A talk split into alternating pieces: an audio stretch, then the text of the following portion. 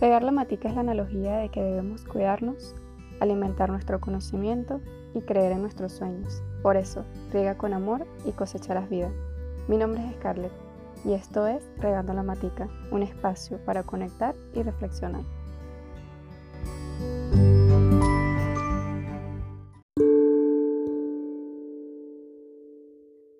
Hola, hola, aquí estoy iniciando oficialmente mi podcast, el cual lleva por nombre Regando la Matica.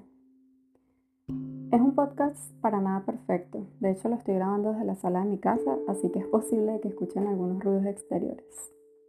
Pero bueno, la idea aquí es compartir distintas visiones, dudas, herramientas, anécdotas, distintos puntos de vista, escuchar lo que hay más allá de nuestras redes sociales y sin entrar en comparaciones, porque cada quien tiene su verdad y eso está bien. La idea es simplemente conectar. Este podcast es parte del resultado de mi despertar y de esas diferentes maneras que usó el universo para iluminarme y darme instrucciones de cómo puedo ser feliz día a día a pesar del caos, a pesar de las situaciones adversas que puedan irse presentando en el camino. Cuando vivía en Venezuela yo sentía muchas ganas de cambiar algo, pero no sabía por dónde empezar.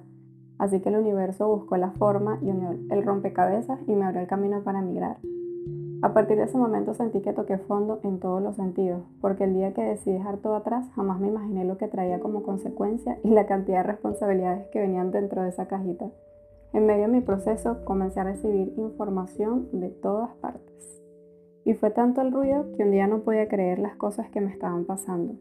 Tuve que hacer una pausa y comenzar a escuchar mi intuición, porque paso a paso fui aprendiendo cómo usar el caos a mi favor y ver el lado positivo de todo lo que estaba sucediendo.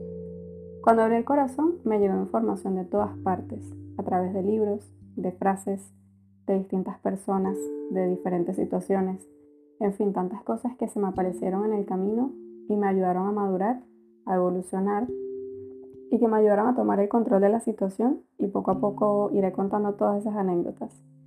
En cada episodio trataré de llevarte a reflexionar con diferentes temas y en algunos episodios tendré conversaciones con personas que tal vez tienen las mismas interrogantes que yo o que simplemente ya las han resuelto.